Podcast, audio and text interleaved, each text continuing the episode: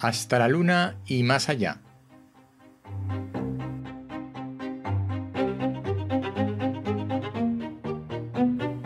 Hola, soy Ignacio y Miguel y esto es El décimo hombre, porque cuando nueve personas están de acuerdo en algo, una décima debe llevar la tesis contraria.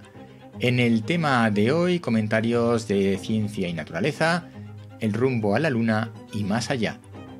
En las últimas semanas ha sido noticia la misión Artemis de la NASA, porque ha costado mucho su lanzamiento por distintos problemas técnicos y meteorológicos y finalmente ha sido lanzada con éxito Artemis, un cohete con dirección a la Luna que a día de hoy, cuando estoy grabando esto, ya está orbitando la Luna.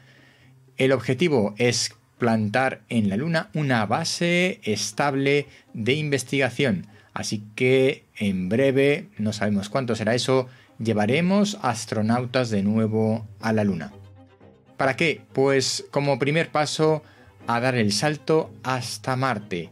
Esas son las intenciones de, en el espacio de las agencias espaciales mundiales, porque Estados Unidos, la NASA, no está, solo en, no está sola en esto de ir al espacio. Ha entrado en juego China con una estación espacial propia, una agencia espacial que quiere lanzar al espacio cosmonautas chinos y probablemente si pudieran ser los primeros en llegar a la Luna o a Marte antes de que lo vuelva a hacer la NASA. Porque hace mucho tiempo que no mandamos a nadie a la Luna y ya es hora de volver a desarrollar nuestra vida espacial, porque es allí donde estará nuestro futuro.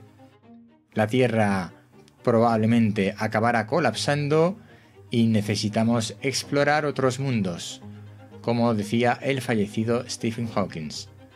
En cualquier caso, siempre es muy interesante explorar el universo y ser capaces de hacer esos viajes a la estratosfera que esperemos que en breve podamos hacer cualquiera de nosotros y contemplar cómo los astronautas de verdad llegan a la Luna e incluso van a Marte.